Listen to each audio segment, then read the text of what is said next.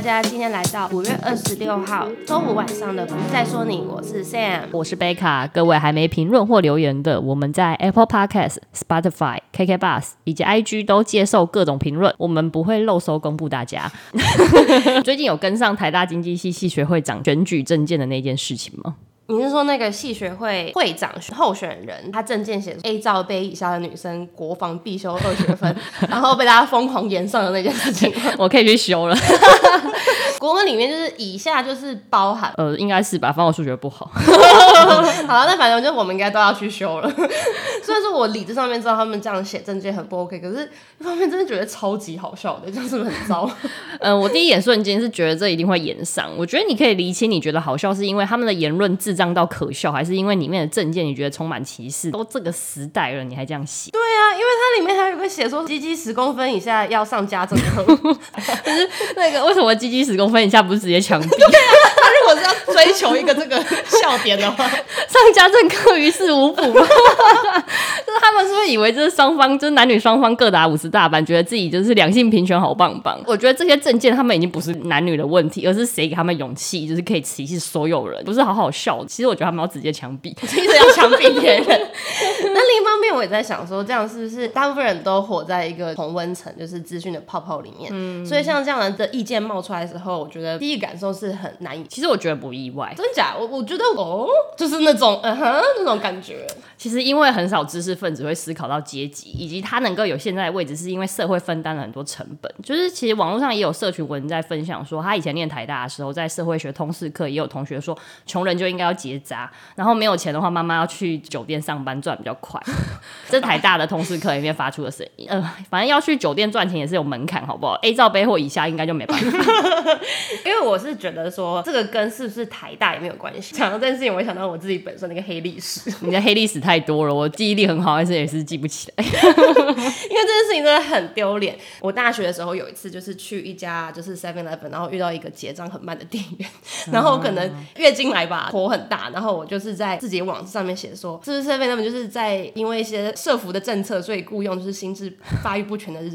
然后我就扯到一些什么哦资本主义啊，然后社会主义啊，叭叭叭啊，反正就是个很幼稚、很偏颇的发言啊呐、等一下，资本主义是说效率至上，心智发展缓慢的人的确不应该成活。但是社会主义的部分是不是？你要不要还原一下你的发言？这篇网站好像已经随着无名小站的消失而消亡了。但是矫情少女会一直活在我不断的重复之下。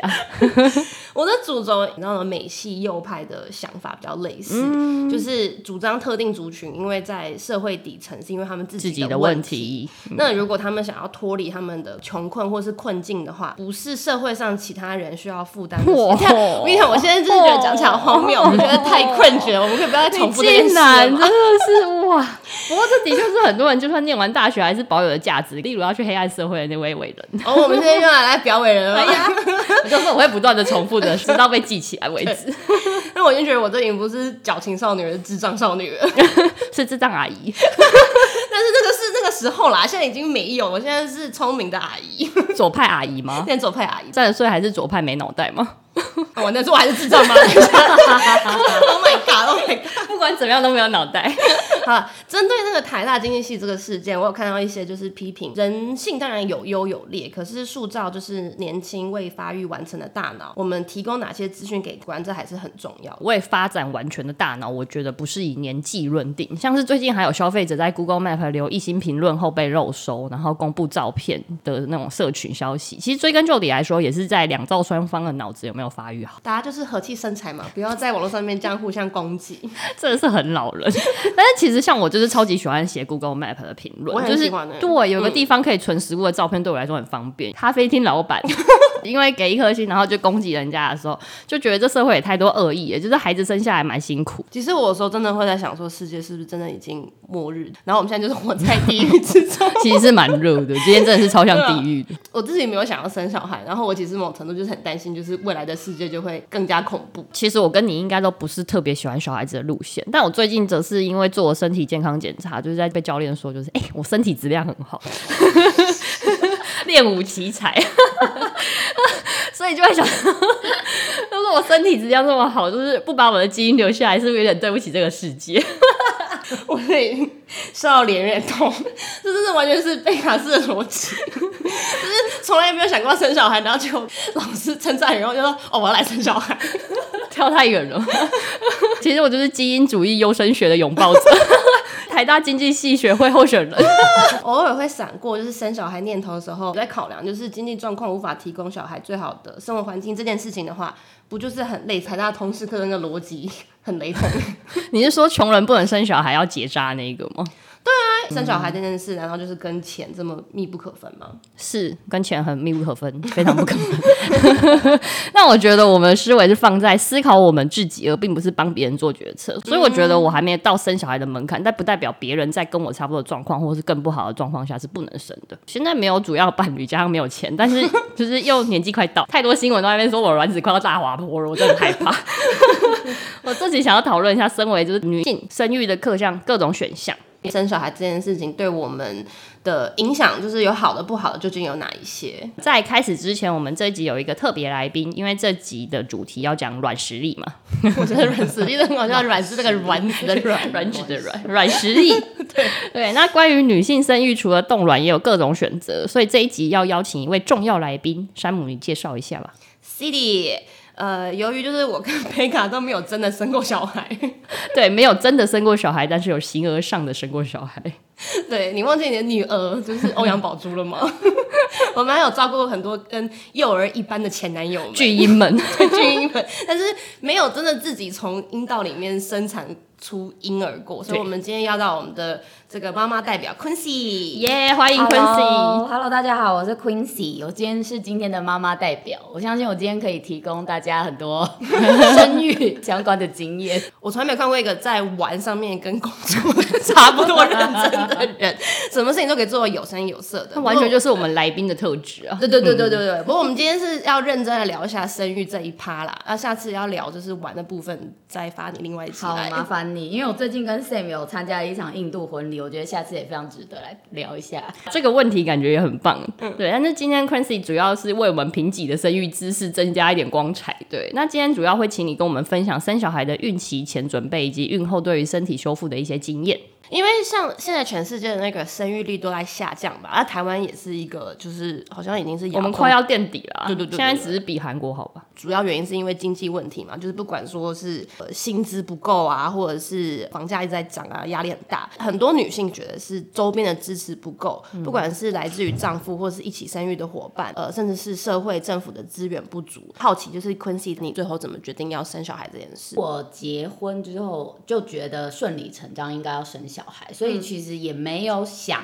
这么多，嗯，是哦，我会遇到什么样的困难？那我觉得应该也是在当时，我算是在我的年龄层里面比较早进入婚姻嗯的，所以就是没有太多前辈可以分享这些资讯给我。你那时候生小孩的时候大概几岁？我大概三十岁的时候生我第一胎，所以我觉得以这个世代来说，算是蛮哦早蛮年婚轻然后的又对蛮对早生小孩。因为现在好像普遍是三十五岁左右的。嗯，三十五岁会生第一胎，嗯对。对，因为我在我们同学里面也算是比偏早婚，所以其实你没有什么其他的伙伴可以就是啊，真的欸，我就想算是问大，前辈，所以今天被我们找来大前辈， 所以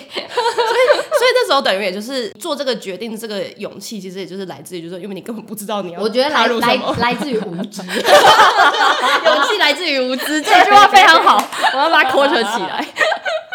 就真的是顺理成章的有小孩，我觉得这就很有勇气了啦因为。其对实我觉得像上一辈，像妈妈那一辈，他们其实不太会分享这一方面的事情，是所以嗯就是整个生产的过程啊，或是 even 你。之后照顾小孩，我觉得他们没有这种经验的分享。对，如果没有他们的分享，同年龄来说，我又算是比较早进入这个阶段的。我觉得就是对，没错，很无知。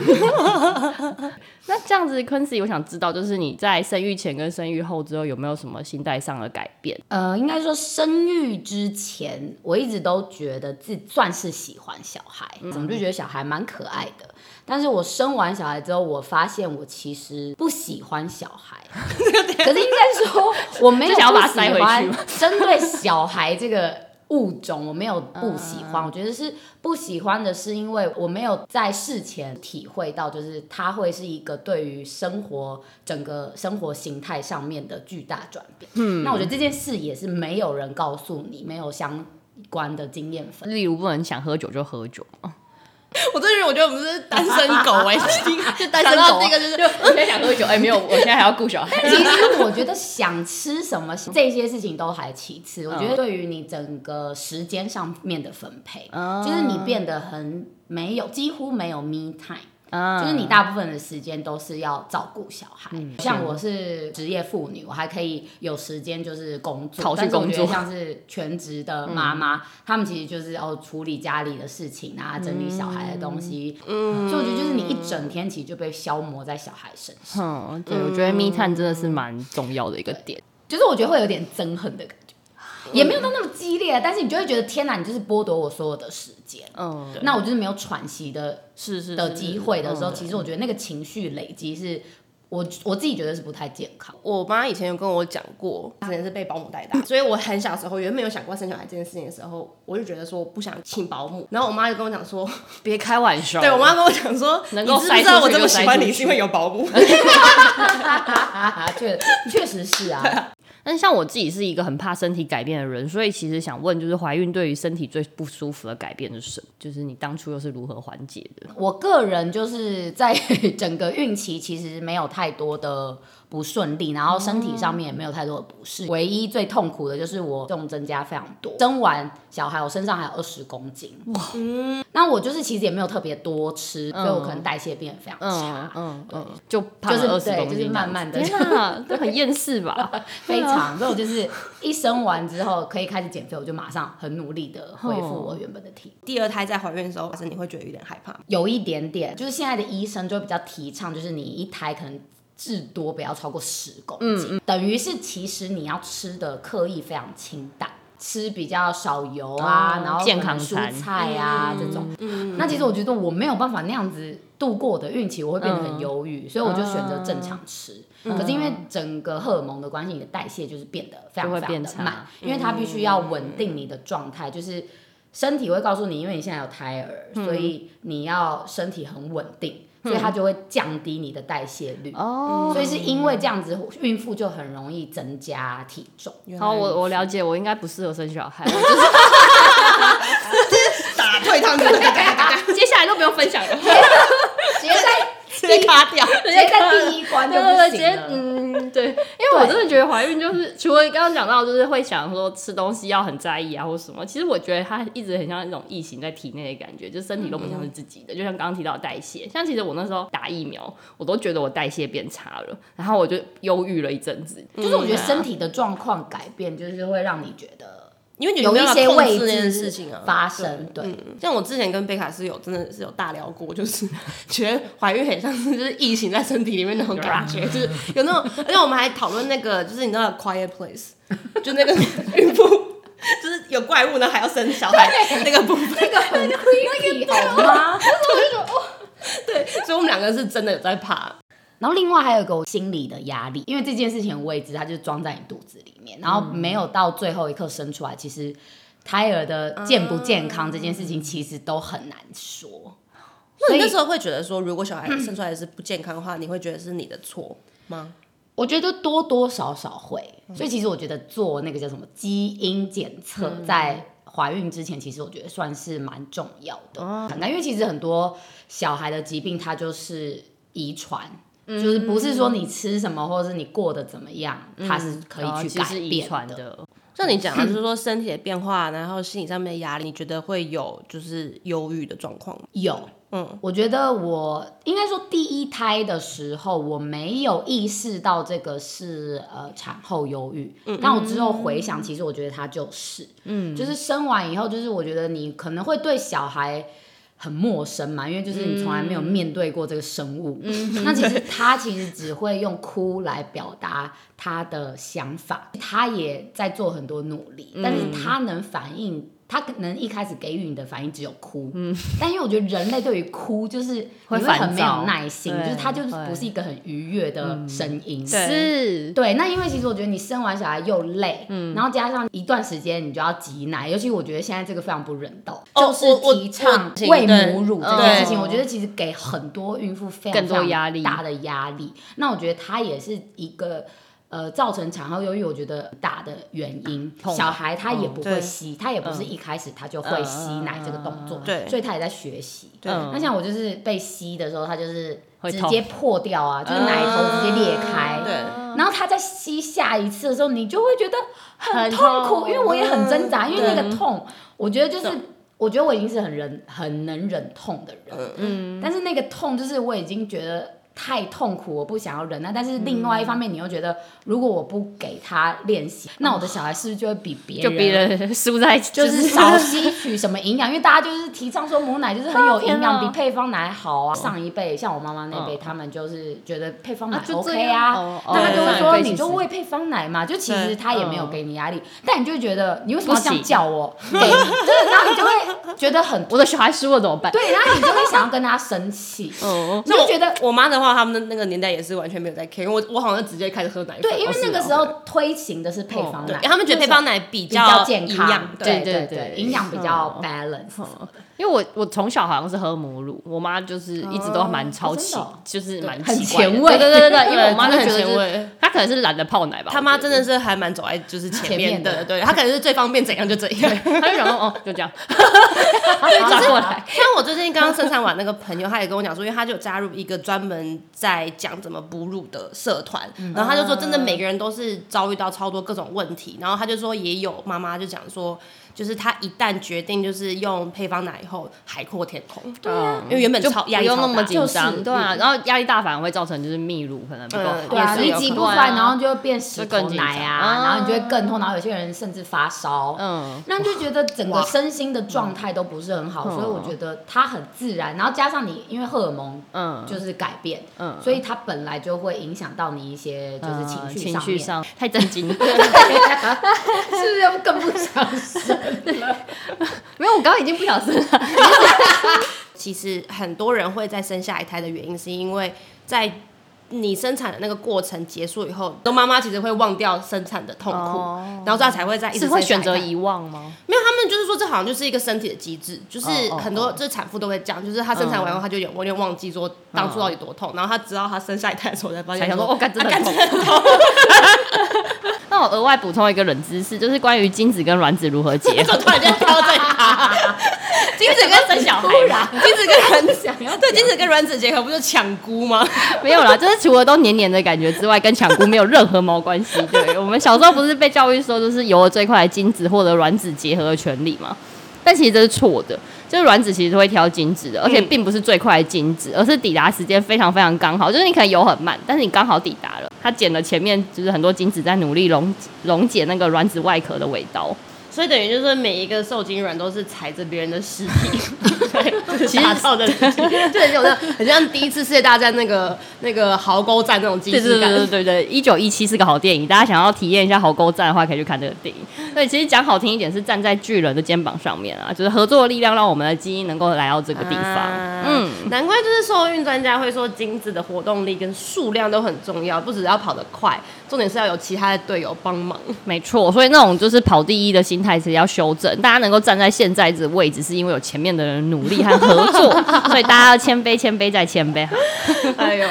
好，那我们最后想要再问一下昆西，在你的伴侣就是你的配偶的角色，就是他可以提供多少资源，或是投入多少带小孩，这些在你生小孩之前是不是有讨论过？然后，或是你觉得有影响到多少你做这个生小孩这个决定？诶、哎我觉得他就是父亲角色的投入，绝对是可以帮助到生小孩的意愿。但是嗯就我的经验，我的第一胎，因为我老公是在大陆工作，哦所以我刚开始带小孩的时候，算是都比较是 一一个个人。人，但是因为我觉得现在小孩长大以后，我觉得可能男生他也比较不能适应婴儿他们的、哦的一些照顾啊什么。但是如果像现在我小孩比较大了。他就会陪他们玩啊，嗯或是就是比较可以陪他们运动啊，等等的，就带他们出去海边啊，嗯消耗这些电力这样对对子。对，就是我觉得现在阶段对我来说就会比较轻松。嗯对那我觉得，如果当时在婴儿时期，他也有现在这样程度的投入的话，我觉得我会想提更高深更对多对对，我觉得我可 能会提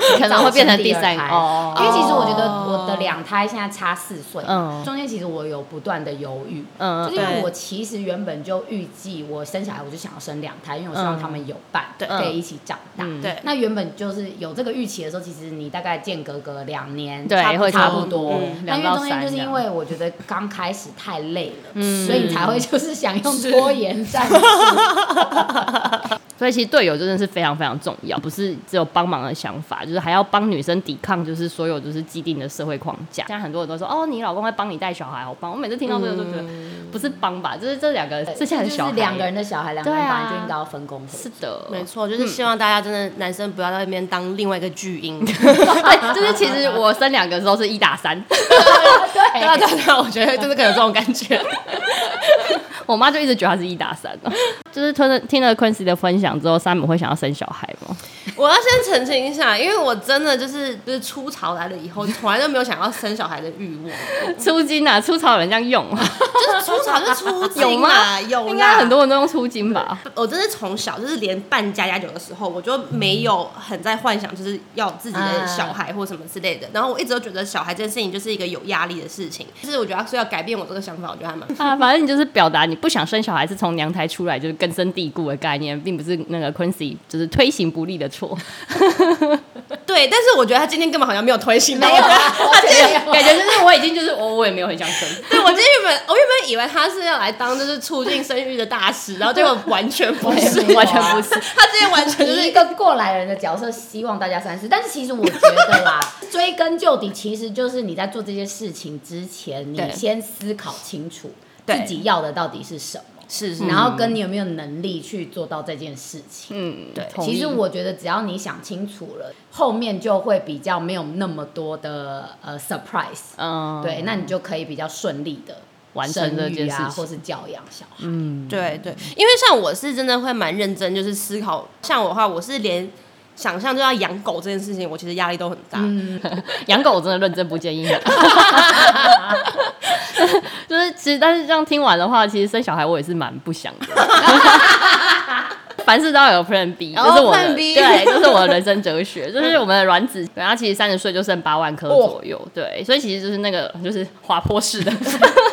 接下来就想要聊聊我所知道的冻卵，也就是冷冻卵子这件事情。我最近也听到朋友说要冻卵，我真的才惊觉自己年纪就是也到这个时候的了。前一阵子不是那个新竹市市长高虹安说要推动新竹冻呃、那个补助冻卵的部分，然后他要当第一个去体验。对对对，是我是不知道冻卵有什么危险性或前瞻性，需要市长这么急着着急的帮市民体验啊呢、没有，因为他三十九岁了，他赶快哦难怪他对他真的很急啊。哦，那他其实看不出来，他保养的蛮好的。哦对啊哦，对啊。不过就是台湾其实这一两年就是开始讨论补助冻卵这个议题，是真的没错。嗯，可能也是有国家安全问题，例如说少子化，所以需要增加那个储备军人的部分。 其实我真的觉得有关系，就是毕竟台湾刚刚讲到嘛，出生率在二零三五年其实会低于韩国，嗯就是变成全球垫底。我好嗨哦！对，所以题外说一下，第一个推动女性冻卵的国家是以色列。就是你刚刚提到嘛，很可能需要就是人口的国家会特别有感这种议题。冻卵这种东西也不是说人人都可以负担。如果国家真的需是希望可以提高生产率的话，我觉得有补助确实是蛮重要的。其实像以色列补助三十岁到四十一岁之间的妇女哦，都可以保存二十颗冻卵，然后她又可以补助其进行四次的取卵，其实都是钱钱钱钱钱，然后五十四岁之前都可以解冻使用。我朋友之前他跟我提到说，他冻卵大概花个十万块啦，但是我不是很清楚，就是呃具体的流程跟费用。嗯，那我来分享一下冻卵的流程跟费用。像冻卵的流程其实是三步骤，那它第一步就是要抽血跟超音波检查卵巢的库存量，嗯，以及就是卵泡刺激激素，嗯，然后超音波则是评估就是卵巢滤泡的颗数。前期检测和取出的费用，它刚刚这样讲，这样一轮下来大概是八到十万块。哦，所以就是第一步，他是要先确认卵巢的功能，然后卵子的数量等等是否正常，然后他才往下进行这样。没错，对，所以其实等到第一项确认卵巢功能完整之后，你就可以进入冻卵疗程，就是医生确定 OK 的时候，嗯然后这边就会安排就是月经来的第一到第三天啊，施打排卵针。然后再进行抽血跟阴道的超音波检查，嗯，然后月经八到九天的时候，你要回院追踪滤泡，其实就是你的那个滤泡成熟啦，然后就是确认你下一次取卵的时间，嗯对然后期间你就要吃药辅助排卵，等到那个排完卵之后，你就是卵子就会进入冷冻库保存，保存费用每年大概是八千到一万块。哦，对哦，还要付这个就是保那个存租费金的部 分。是，就是你使用冰箱的费用。哦，我有听过，就是怀孕有困难的人要打那个排卵针，听说很痛，然后很烦，然后也很多副作用。所以冻卵的话，这个过程也是要先打这个针。对，因为它就是要逼迫，呃也不能说逼迫，因为其 实像 你先马上跟那个 h a m e r 跳，但目前就是有研发出一款长效型的针剂，它其其实就是打一针，就是效果可以持续七天，然后其实副作用没有像就是之前的那种排卵针那么强烈。嗯对，但是其实具体要打什么针，还是要去求医。嗯，原来如 对此。，最后就是拿卵冻取，冻取冻取冻取冻取 取卵，然后把它冻冻存存， 对，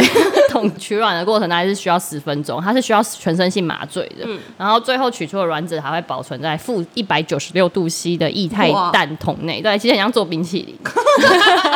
跟你讲，他好讲什么都可以讲到吃 都可以的吃，对他都可以讲到吃的东西上面。 做冰淇淋不就是那 个我知道，但是他是什么事情都在讲到吃的上面去。跟吃连接，对不对？我上次有一次做那个子宫颈的那个手术的时候，也是全身麻醉，其实还蛮嗨的， 就其实我会蛮想试试看全身麻醉的，就是但不想要做手 术。因为麻醉很嗨嘛。对啊，但是听说就是很舒压哎，其实这个有点像是喝醉，可是你醒来后没有宿醉感。那听起来很棒欸。对啊，不会头痛。但是我们还是要忽略大家不要乱试啊，就是你的卵子冻存了，然后不管你冻冻了几年之后啊，最后要解冻它去做试那个试管受孕的时候，其实费用大概是十万到十五万之间。哎、这一趴才是最贵的，嗯，对，这一趴很贵，但是最后最贵就是你二十年之后那个小孩，那个小孩 二十年。也 是。对，其实刚刚不是有提到以色列是第一个补助女性冻卵的国家嘛？就是其实那二零一四年也是全球开始倡议就是冻卵元年，甚至彭博周刊冷冻你的卵子，解放你的事业 作为封面的一集。 为什么冷冻人才能解放吃？这什么逻辑？所以做行销也问我这个， 但是其实我觉得冻卵就是商业操作了，对，它贩卖的是女性对于人生选项的恐惧。哦对，但是也不能说全然没有好处。其实就是有更多选项的感觉。那你知道吗？这句话就是好像动了卵就可以让更多职涯升迁的可能。但是后来有一个针对以色列一百五十位选择冻卵的女性进行的调查，你猜猜看多少个是因为职业就是职涯升迁的关系？ 我觉得你这就是 C 的要跟我要让我讲很少的数字。对，就是两个，一百五十个里面只有两个，七十五分之一。对那真正的原因是什么呢？来贝卡来解惑。啊，其实大多数选择冻卵的原因是没有找到一个可以与之建立家庭的男性。噔噔，嗯，猪队友们，这就是猪队友老师还是神队友，这个就差很多，会很影响到他们决定要不要生小孩这件事。调查也显示，这些三十多不到四十岁的女性来到诊所的时候，大多已经在事业上站稳脚步了。因为毕竟你刚刚听到有没有钱钱钱 钱钱，就是从取卵，然后到冻存，然后到解冻，都是钱。的状况下，其实你如果没有一定的经济基础，嗯哦你是根本不可能也是选择这个东西的。他们那时候就是，其实蛮多人都已经在事业上站稳了脚步，他们并不是为了晋升而冻卵，是因为他们的伴侣关系其实就没有，哦 没有伴侣。哎、其实让我联想到之前就有一个就是过百岁的一个婆婆，她接受访问说啊，你就是这么长寿的原因是什么啊？她就说哦，就是避开男人、 啊。这有道理耶， 超有道理，就是猪队友非常折寿，对。所以其实说不定我们该问的问题是，为什么这么多女人很难找到可以一起生孩子的男人？其实我们在就是 EP 八就是负能量那一集的时候就有提到，说很多女性创业最大的挑战是她们呃配偶有没有办法理解或是帮忙。对，其实像耶鲁大学医学人类学家就是马西亚因霍恩，其实就是刚刚上面那一段的调查主要调研究员啊，他的研究当中也说到，就是大多数男性不想要拥有一段关系，他们愿意和未受过教育的女性约会，而大多数受过教育的女性不会愿意和那样的男性约会。女生真的比较会思考，不然人类大概就要灭绝了。其实这个 Enhorn 的那个研究，我觉得真的蛮有趣。然后我另外也翻查到一本就是二零一五年出版的书，讲说在美国受高等教育的女性逐渐多于男性，所以也是导致就是在 dating pool 人口逐渐不平衡的一个状况。所以在我们前往未来的世界路上，男生们是不是应该更加加油一点呢？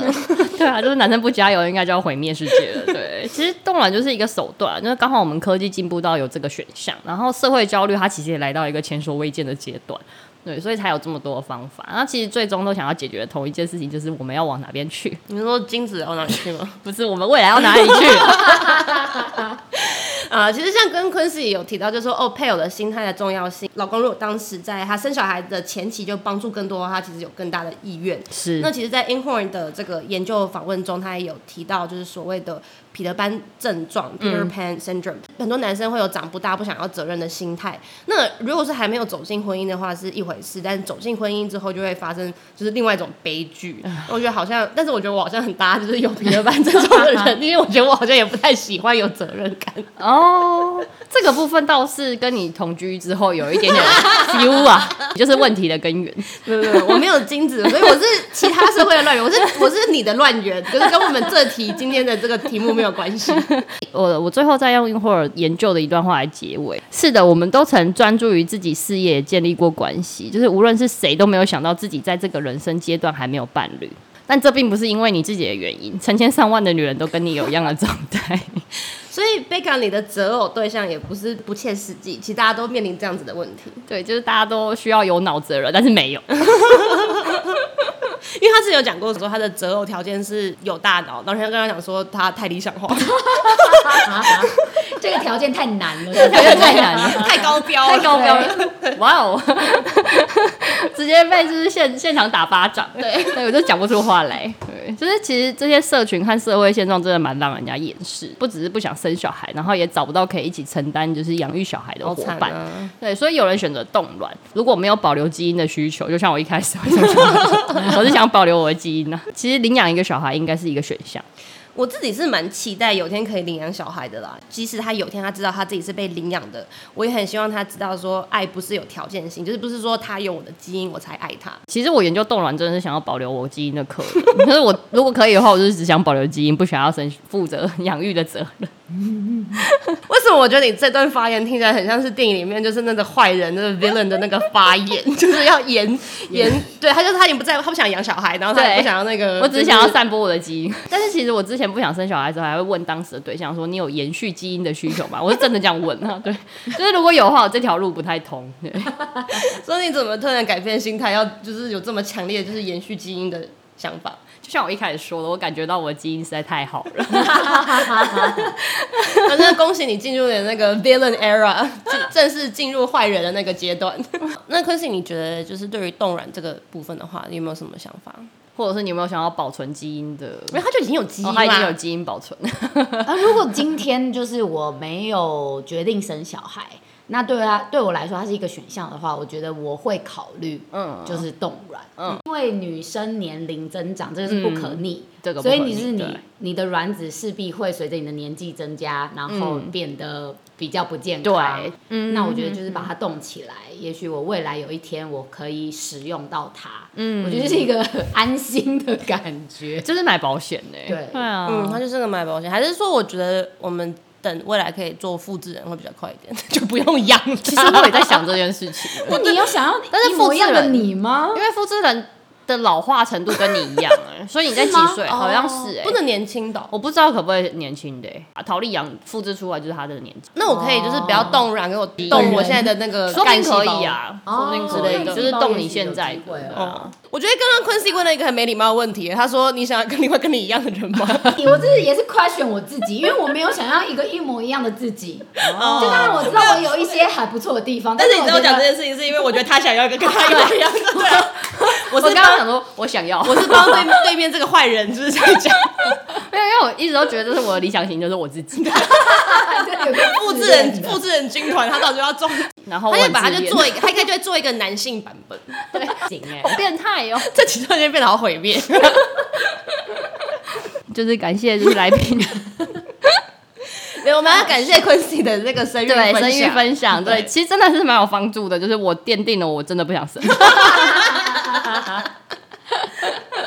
对，然后不管怎么样，就是大家如果想要冻卵的话，就是也可以在呃跟我们就是私讯跟我们聊啦，对，嗯然后也可以就是多找一点资讯。现在其实新竹市跟桃园市都已经有了一些补助的相关在推广了，嗯 嗯嗯，所以其实大家可以多看看。其实三十四岁之后的卵子就是一个废物。没那么惨，没那么惨了。啊往下走下坡，对对对对，走就是哦下坡 走下坡，大滑坡 中，大家你要是到把废物握还是有，没有到没有到废物啦。对，然后大家对于就是生小孩或者是生育这些事情有一些不同的想法，欢迎到 IG 来跟我们分享。嗯，就是一样，我们什么评论都接受，对，也不会漏收 你。我们品我们品德很好。对，是的。好，那就下周同一时间，不是在说你，我们什么都说。拜拜，拜拜。